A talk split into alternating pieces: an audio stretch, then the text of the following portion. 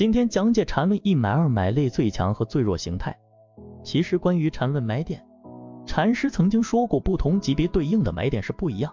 这句话很明白、很确切的就告诉我们，要想真正掌握并用透缠论的买点，那么首先应该是在级别的结构里下功夫，这样才能真正理解缠论买点的意义。可惜大部分学习缠论的人都是为了一味的追求利润而去胡乱应用缠论买点。在胡乱一番操作后，发现自己总是在他所谓的缠论买点中亏损，就恶意的去攻击缠论，去诋毁缠论，从不自己去反思自己的问题，导致了千人千缠的局面。对于一个懂缠论的人来说，如果你只是想做一笔的行情，那么如何操作好缠论一二类买点呢？以及各种走势分类，这样我们在实战中好判断后面的强弱。跟随金融财经，接着往下看。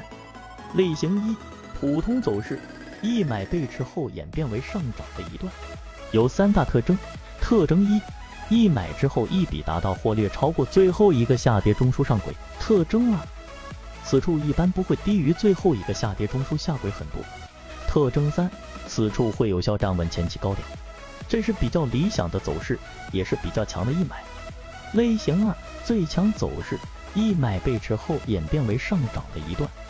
有两大特征，特征一，此处会大幅超过最后一个下跌中枢；特征二，此处不会跌入最后一个下跌中枢下轨。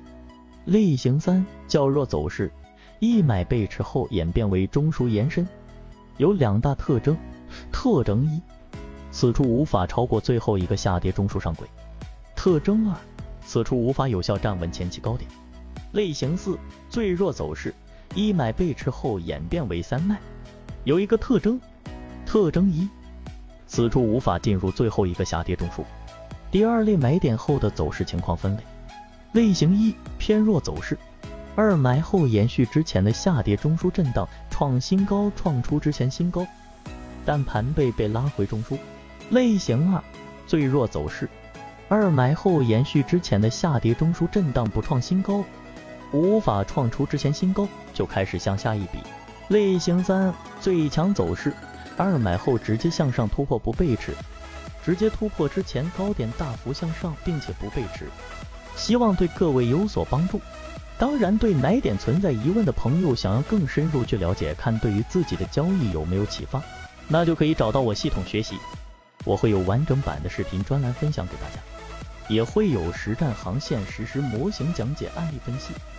圈子有完整的系统专栏、视频、图文讲解，以帮助大家建立完整的交易系统。系统进化模型，一部老墨财经公众平台。